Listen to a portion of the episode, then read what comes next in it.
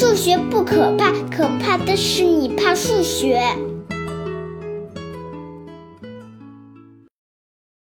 大家好，我是大老李。前不久我们聊到了连续统问题，让我想到了哥德尔著名的不完备定理。很多人知道哥德尔的这个不完备定理，但我觉得你可能并不了解哥德尔不完备定理是如何证明的。所以我今天准备给大家简单聊聊它的证明思路。但讲之前，我还是不得不赘述一下哥德尔的这个定理。其实准确来说，哥德尔不完备定理是两条，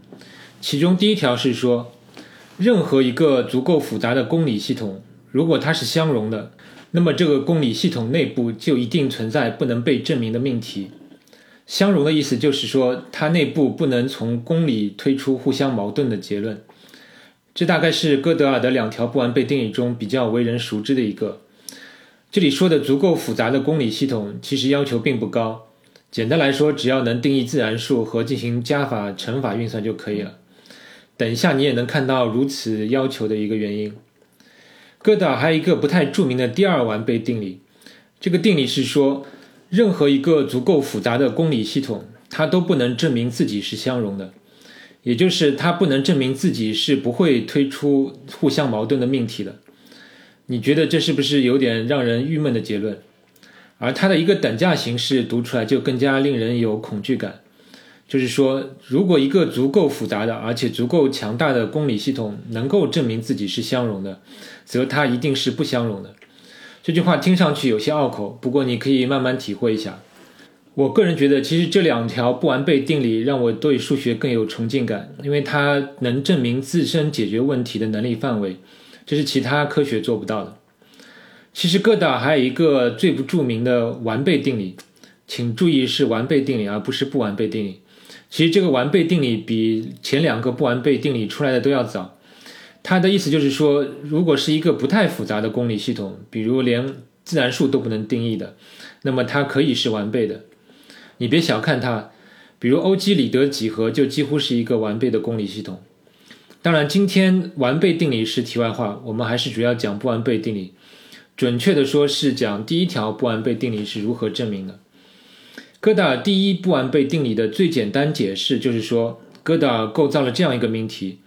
这个命题的描述就是这个命题是不可证明的。这句话里，这个命题是不可证明里的这个命题，就是这句话本身。怎么样？是不是与罗素悖论或者理发师悖论有异曲同工之妙？当然，你可以说这个命题是一个诡辩啊，因为数学里不需要有这种命题，而且你也没有定义什么叫可以证明，什么样的东西可以称为命题。所以，哥德尔的工作没那么简单，他必须用数学的方法来证明这个命题是不可证明的。这样的命题是可以在数学中存在，而且是有意义的命题。而他用的基本思想就是四个字，叫命题接数，就是任何命题都可以转化成一个数字，而且仅仅是自然数。怎么做呢？你可能会想把，比如每个英文单词或者中文字都对应一个数字就可以了。比如，如果我们用一百来表示中文加法的加，那一加一就可以写成一一零零一。但是这样的话，表示一万一千零一这个数字的话，我们又需要一些其他办法了，所以还需要一些改进的方法。首先，我们可以把数学中的所有符号都编码成数字，然后把有限的和必要的数字编码起来，这样就避免了前面那种所有的自然数都被占用的情况。其实，在数学中，我们要定义自然数，只要先定义数字零和一个所谓后继操作就可以了。一就是所谓零的后继。那我们只要把所谓后继操作再编码为一个数字，就可以定义所有的自然数。为了方便理解，我可以举个例子，比如在我们的编码系统中，如果零编码成一，如果你问我为什么零不是编码为零，其实这里来对我来说，零就是一个符号，我的目的只是让所有的符号对应一个数字，所以我现在就规定零编码为一，而等于号这个符号编码为二，加号这个符号编码为三。这样，零等于零这个表达式在我的编码系统中就可以编码为一二一，零加零等于零，就是一三一二一，怎么样？是不是很简单？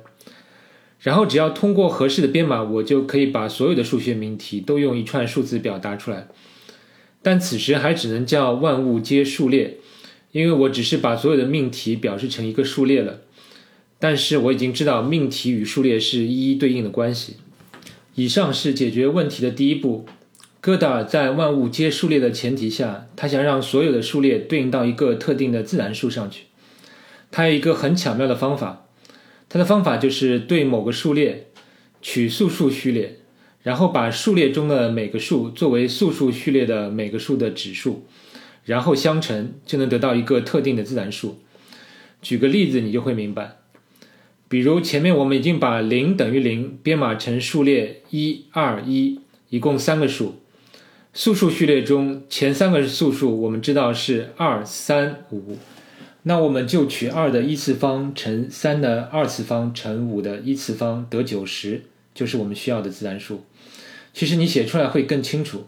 就是所有素数序列的幂的乘积，而每个素数所取的指数正好是命题所对应的数列。再举个例子，比如前面零加零等于零这个命题对应的数列是一三一二一，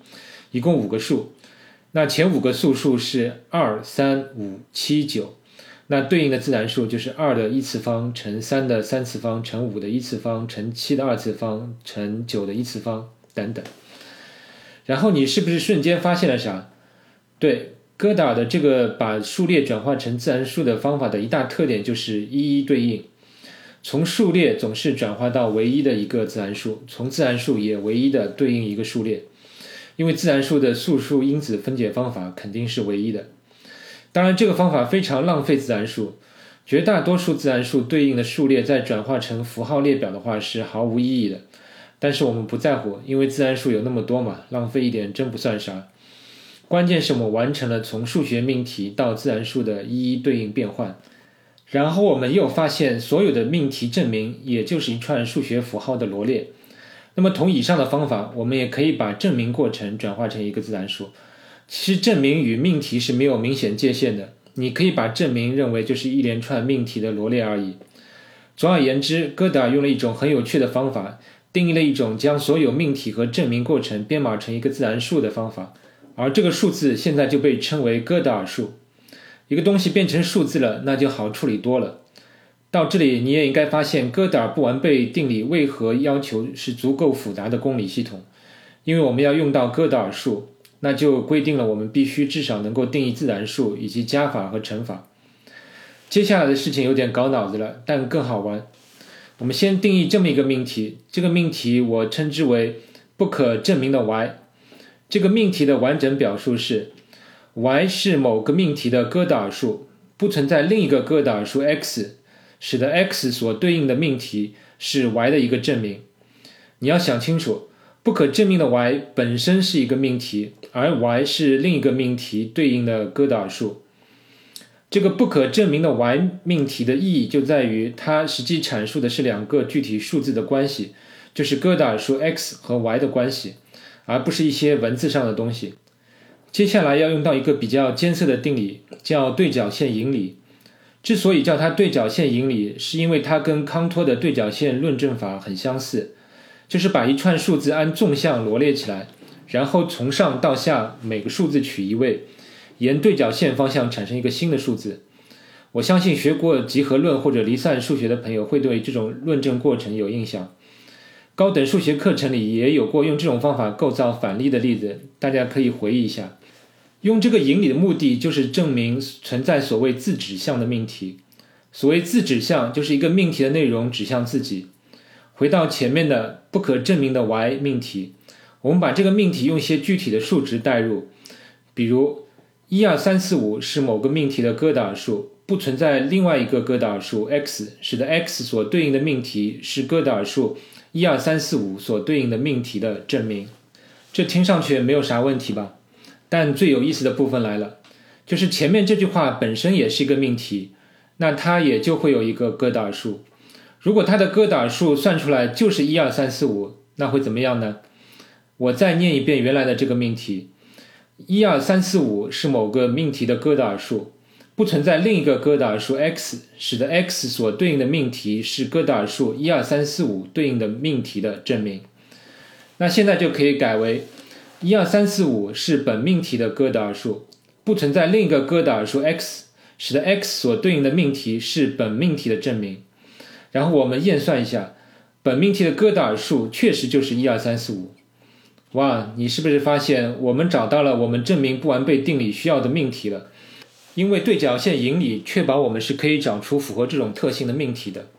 而对上述命题，如果它是假命题，也就是有一个哥德尔数成为了这一二三四五号命题的证明或者证伪，那它就跟一二三四五号命题本身矛盾了。因为一二三四五号命题本身是说它自己是不可以被证明的，所以你只能接受一二三四五号命题是没有证明的，而且它确实是真命题。这里补充一句，以上所说的证明其实也包括证伪的情况，因为证明反命题也是一种证明。OK，那我其实已经说完了今天的内容，归根结底就是一句话：本命题没有证明。你可以慢慢体会，下周继续聊，再见。